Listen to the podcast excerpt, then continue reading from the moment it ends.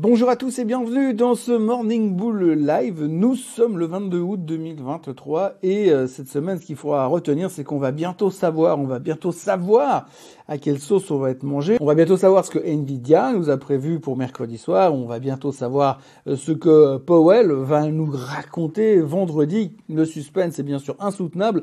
Et puis, ben, depuis hier, on sait ce que la Chine commence à faire comme stimulus. Alors, c'est pas la fête au village, hein, il faut le reconnaître. La Chine nous a fait un stimulus quand même, euh, on va dire homéopathique, vraiment homéopathique, bien bien dilué le stimulus. Pour l'instant, ben, on n'a toujours rien de concret, mais on voit que le gouvernement chinois veut faire quelque chose. Donc c'est un des sujets du jour. On est vraiment encore un peu en roue libre, les volumes sont très faibles et on attend, on attend de savoir parce qu'on pense vraiment que cette fois, une fois qu'on aura eu Nvidia, une fois qu'on aura eu euh, euh, Powell à la fin de la semaine à Jackson Hole, après la semaine prochaine, ça va être du facile parce qu'enfin on saura ce qui va se passer.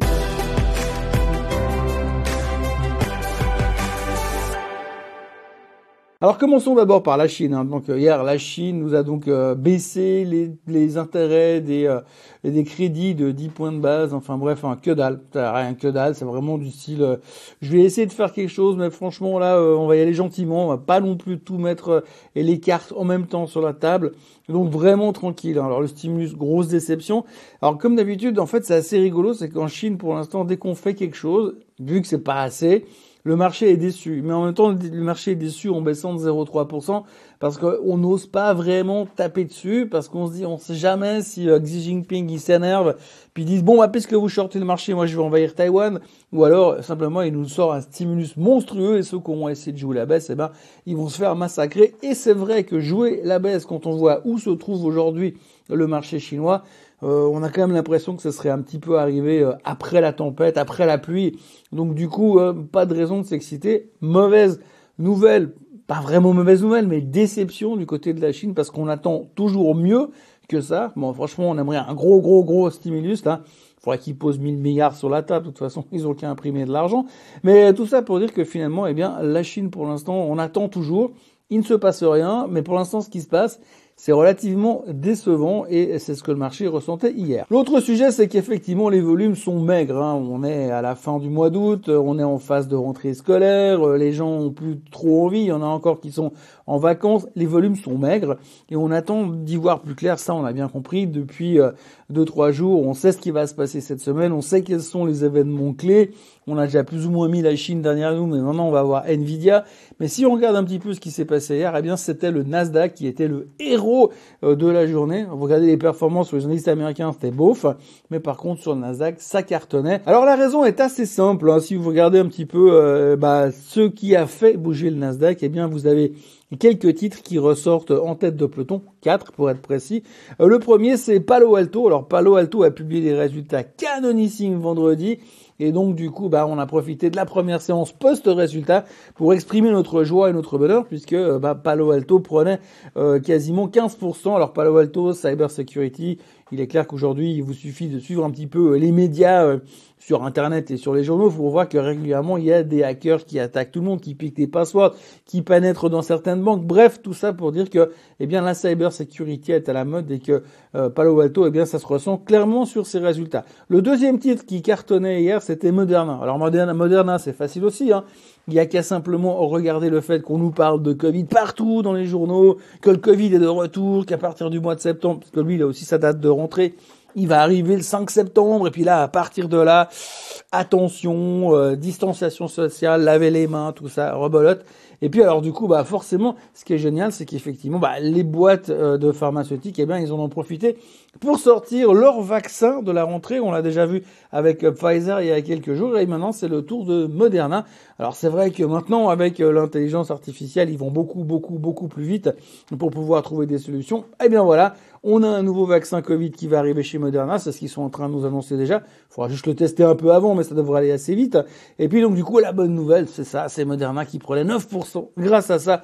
Quel bonheur, quelle joie, on est hyper content quand même. Et puis le troisième titre qui faisait parler de lui hier, c'était Nvidia. Alors Nvidia, il a fait parler de lui avant-hier, il a fait parler de lui avant-avant-hier, il a fait parler de lui la semaine dernière, et puis euh, il va faire parler de lui demain soir, puisque demain soir après la clôture, 23 août, eh bien on aura les résultats de Nvidia. Alors j'en ai parlé hier, on va pas revenir là-dessus, on s'attend à des chiffres extraordinaire avec des superlatifs. On ne sait pas ce que ça va donner en tant que chiffres, hein, des vrais chiffres, mais en tout cas en termes de superlatifs, ça devrait bien se passer.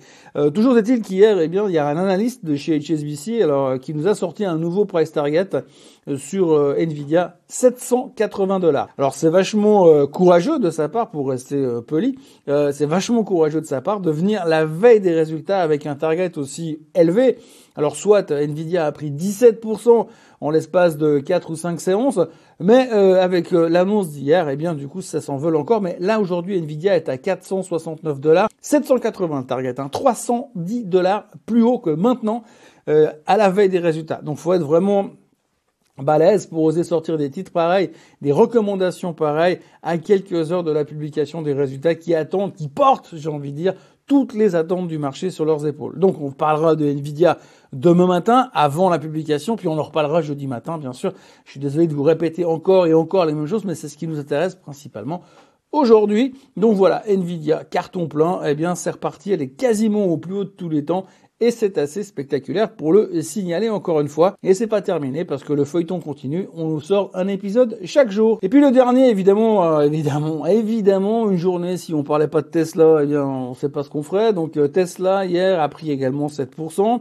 Bon, ça fait quelques semaines qu'elle se traîne et puis qu'elle fait que de baisser, mais là, elle a repris 7% parce qu'un analyste a aussi sorti son avis en disant que, eh bien, il était super positif sur Tesla à cause de deux choses. Tout d'abord, le Cybertruck qui va sortir, et ça, ça va être un carton parce que tout le monde a envie de rouler avec cette Et puis, de l'autre côté, eh bien, euh, on aura également, évidemment, les nouvelles baisses de prix sur les modèles Y. Et selon cet analyste, eh bien, les baisses de prix sont hyper positives parce que ça permet à Tesla de gagner des parts de marché. Donc après, ça va rigoler, ça va être facile. Bref, c'est génial. 7% de hausse sur Tesla. Alors moi, j'ai une question. Je me dis, mais puisque baisser les prix des voitures, eh bien, ça fait monter les titres des actions, pourquoi ils les donnent pas?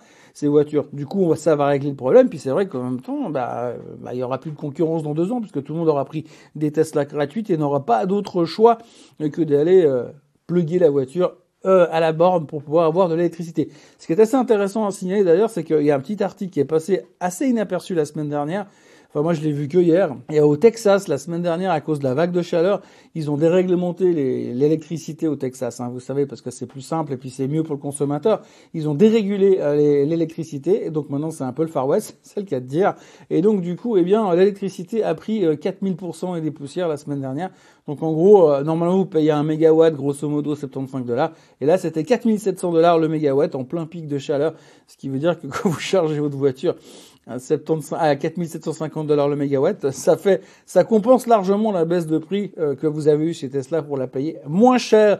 Néanmoins, Tesla prenait 7% sur cette excellente nouvelle euh, d'un analyse qui est super euh, chaud patate sur Tesla pour ces prochains temps. Et puis alors bien sûr, tout le monde est en train de se poser des questions sur ce que va nous sortir Monsieur Powell vendredi. Monsieur Powell parlera à Jackson Hole. Alors ça sert à rien d'en parler. C'est quelque chose qui plane au-dessus de nous. On sait qu'effectivement, il va devoir annoncer quelque chose. On ne sait pas si ça va être quelque chose de très long, de très court, si ça va être très clair au niveau de ce qu'il pourrait éventuellement peut-être faire ces prochains mois.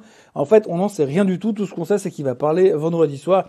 Et ça, ça nous stresse un petit peu, simplement parce qu'on a une mémoire assez aussi fou que ça puisse paraître. Il semblerait qu'on a une espèce de mémoire et on se souvient ce qu'il nous a fait l'année passée, puisque l'année passée, on était arrivé à Jackson Hole en disant ouais, ça va être facile, le marché, bull market, papapam.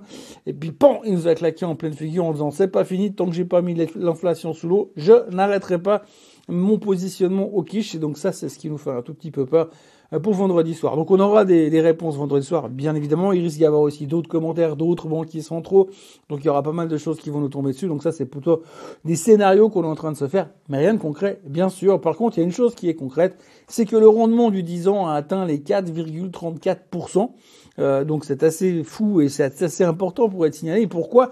Parce qu'en passant les 4,34% de rendement sur le 10 ans, eh bien on est plus haut qu'au mois d'octobre. Et quand le, le, le 10 ans a passé les 4,34 pour les 4,33% au mois d'octobre dernier, c'était plus ou moins le signal pour le départ du rallye dans lequel nous étions encore il n'y a pas si longtemps. Alors est-ce que c'est une, euh, une preuve, un indice? Hmm, Allez savoir. En tous les cas, le rendement du 10 ans est en train d'exploser. Et puis, bah, pour l'instant, le marché continue à se poser pas mal de questions dans des volumes qui sont extrêmement tout petit, tout petit, tout petit. Voilà. Euh, donc on est toujours un peu en mode attente. Pas mal d'avis qui viennent à droite et à gauche, mais pour l'instant rien de très concret, si ce n'est les excellents résultats de Palo Alto en fin de semaine dernière. Hier soir, il y a également eu les résultats de Zoom qui étaient pas mal. Euh, Zoom se traitait à 69 dollars et des poussières après l'annonce, donc en hausse de 3,8%. J'avais plus trop regardé le chart de Zoom depuis un moment. J'avais toujours en tête un prix à 500 dollars. Ben non, ça vaut 69. On va dire que ça a bien corrigé, mais c'est vrai qu'en même temps, quand vous regardez les business plans de Zoom et que vous savez que leur but pour eux, c'est de faire des conférences à distance, le management de Zoom a demandé récemment à tous leurs employés de revenir de la maison pour venir travailler au bureau. Eh bien, on peut se poser des questions sur euh, la pérennité de leur euh, business model. Mais bon, en tous les cas, relativement bon chiffre hier soir et euh, le titre se traitait en hausse de 3,8%. Voilà ce que l'on pouvait dire aujourd'hui. niveau chiffre économique, il n'y a rien à dire aujourd'hui. Les futurs sont quasiment inchangés. On n'a pas entendu parler de nouveaux stimulus en Chine pour l'instant. Bref, on va attendre gentiment pour voir ce que euh, Nvidia nous réserve demain. Mais d'ici là, il y aura un autre Morning Bull Live. Donc il faudra euh, vous abonner à la chaîne Suisse Côte en français, liker cette vidéo, appuyer sur la cloche et revenir me voir demain matin à la même heure et au même endroit. Passez une excellente journée et merci encore une fois d'avoir été avec moi aujourd'hui. Bonne journée, bye bye.